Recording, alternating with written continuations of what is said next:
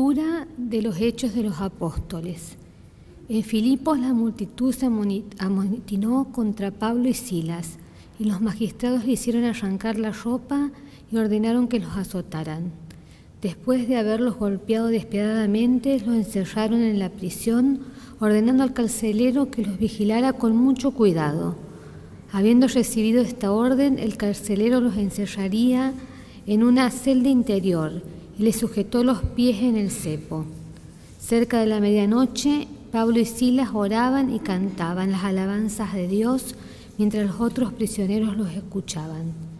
De pronto, la tierra comenzó a temblar tan violentamente que se conmovieron los cimientos de la cárcel, y en un instante todas las puertas se abrieron y las cadenas de los prisioneros se soltaron. El carcelero se despertó sobresaltado y al ver abiertas las puertas de la prisión desvainó su espada con la intención de matarse, creyendo que los prisioneros se habían escapado. Pero Pablo le gritó, no te hagas ningún mal, estamos todos aquí.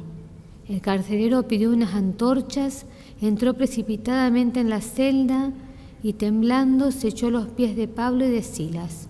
Luego lo hizo y les preguntó, señores, ¿qué debo hacer para alcanzar la salvación? Ellos le respondieron, cree en el Señor Jesús y te salvarás tú y toda tu familia.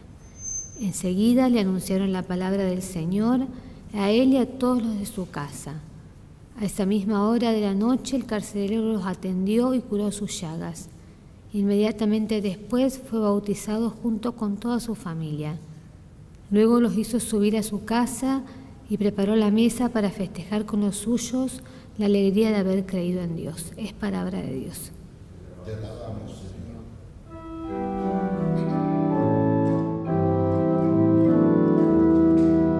Ayúdame, Señor, por tu bondad.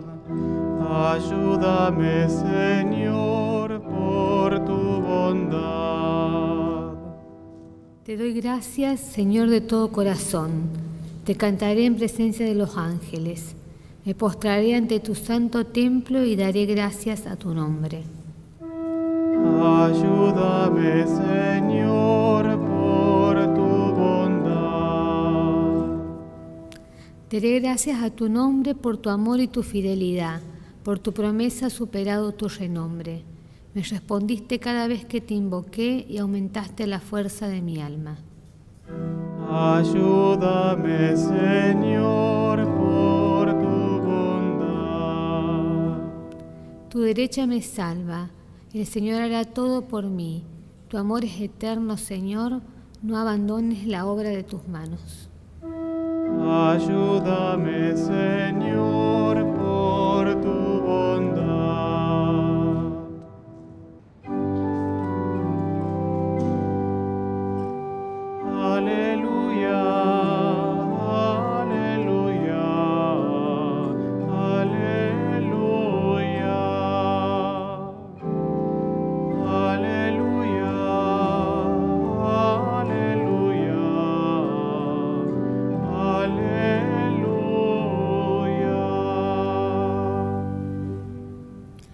El Señor esté con ustedes. Y con tu espíritu. Evangelio de nuestro Señor Jesucristo según San Juan. Señor Jesús. A la hora de pasar de este mundo al Padre, Jesús dijo a sus discípulos, Ahora me voy al que me envió, y ninguno de ustedes me pregunta, ¿a dónde vas? Pero al decirles esto, ustedes se han entristecido. Sin embargo, les digo la verdad, les conviene que yo me vaya, porque si no me voy, el Paráclito no vendrá a ustedes, pero si me voy, se lo enviaré, y cuando Él venga, probará al mundo, dónde está el pecado, dónde está la justicia y cuál es el juicio.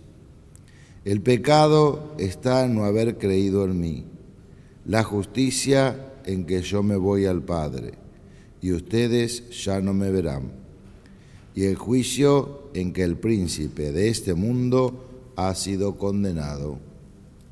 Palabra del Señor.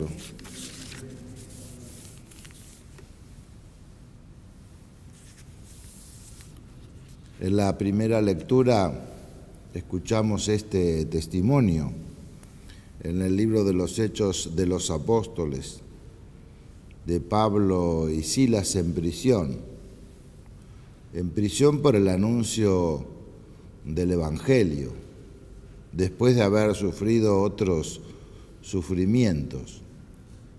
Y se nos presenta como un ejemplo, como un ejemplo de lo que muchas veces significa ser testigos de Jesucristo en este relato dramático en el que el carcelero teme incluso por su vida si ellos hubiesen escapado.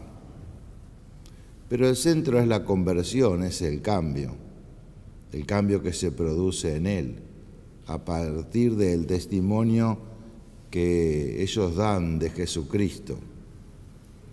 Y sin duda que todos huimos del sufrimiento y que no queremos tener dolor, pero sabemos también que es parte de la vida y que a veces se presenta así y que debemos asumirlo también nosotros y ofrecerlo para unirnos a la pasión de Jesús.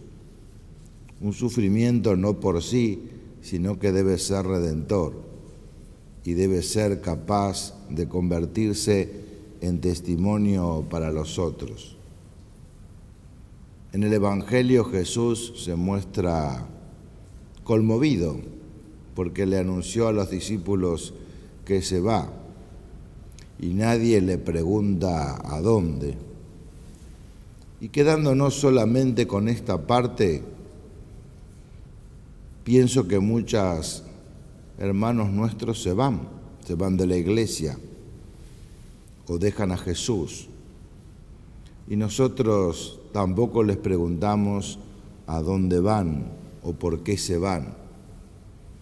Y creo que el Evangelio nos interpela hoy entonces, uniendo la primera lectura con este hecho, a preguntarnos al menos si no se van por nosotros o no se van por esa falta de testimonio, o escandalizados de que no testimoniamos aquello que predicamos, de que quienes decimos creer y estar enamorados de Jesús no vivimos como Él nos pide.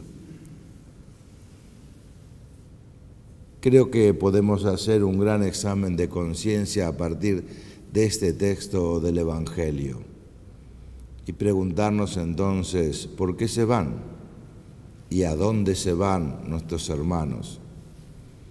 ¿Por qué no siguen la verdad de Jesucristo? ¿Por qué no lo siguen a Él como camino, como verdad y como vida? Que el Señor entonces nos anime y nos ayude a convertirnos en testimonio de Él no solo para que quienes están no se vayan, sino para que otros también se acerquen y sean partícipes de la verdad. Y puedan entonces cambiar su vida como la cambia el carcelero. Y seamos capaces de tolerar el dolor como lo toleran Pablo y como lo toleran Silas. Y que a partir de ellos también no solo que no se vayan, sino que otros también se acerquen y crean en Jesucristo a partir de nosotros. Rezamos juntos la oración que Jesús nos enseñó. Padre nuestro que estás en el cielo, santificado sea tu nombre. Venga a nosotros tu reino. Hágase tu voluntad en la tierra como en el cielo. Danos hoy nuestro pan de cada día. Perdona nuestras ofensas como también nosotros perdonamos a los que nos ofenden. No nos dejes caer en la tentación y líbranos del mal. Líbranos de todos los males, Señor, y concédenos la paz en nuestros días, para que, ayudados por tu misericordia, vivamos siempre libres de pecado y protegidos de toda perturbación, mientras esperamos la gloriosa venida de nuestro Salvador Jesucristo. Tuyo el poder y la gloria por siempre, Señor. Señor Jesucristo, que dijiste a tus apóstoles, la paz les dejo, mi paz les doy. No tengas en cuenta nuestros pecados, sino la fe de tu iglesia, y conforme a tu palabra, concédele la paz y la unidad. Tú que vives y reinas por los siglos de los siglos, Amén. la paz del Señor esté siempre con ustedes. Y con tu espíritu. Creo, Jesús mío, que estás realmente presente en el santísimo sacramento del altar. Te amo sobre todas las cosas y deseo recibirte en mi interior. Pero como ahora no puedo recibirte sacramentalmente, ven espiritualmente a mi corazón. Como si ya te hubiera recibido, te abrazo y me uno todo a ti. No permita, Señor, que me separe de ti. Amén. Oremos. Señor y Dios nuestro, escucha nuestras oraciones para que la participación en los sacramentos de nuestra redención nos ayude en la vida presente y nos alcance las alegrías eternas. Por Jesucristo nuestro Señor. Salve custodio del Redentor y esposo de la Virgen María. A ti Dios confió a su Hijo. En ti María depositó su confianza, contigo Cristo se forjó como hombre. Bienaventurado José, muéstrate Padre también con nosotros y guíanos en el camino de la vida. Concédenos gracia, misericordia y valentía y defiéndenos de todo mal. Amén. El Señor esté con ustedes. Que la bendición de Dios Todopoderoso, Padre, Hijo y Espíritu Santo, descienda sobre ustedes y permanezca para siempre. Amén. Alegres de haber compartido la Eucaristía, podemos ir en paz. Demos gracias a Dios.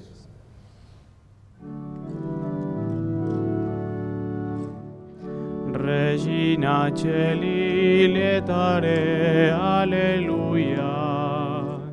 Quia quel meruisti portare, Alleluia.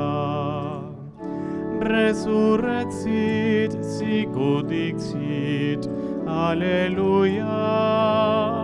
Ora pro nobis Deum, Alleluia.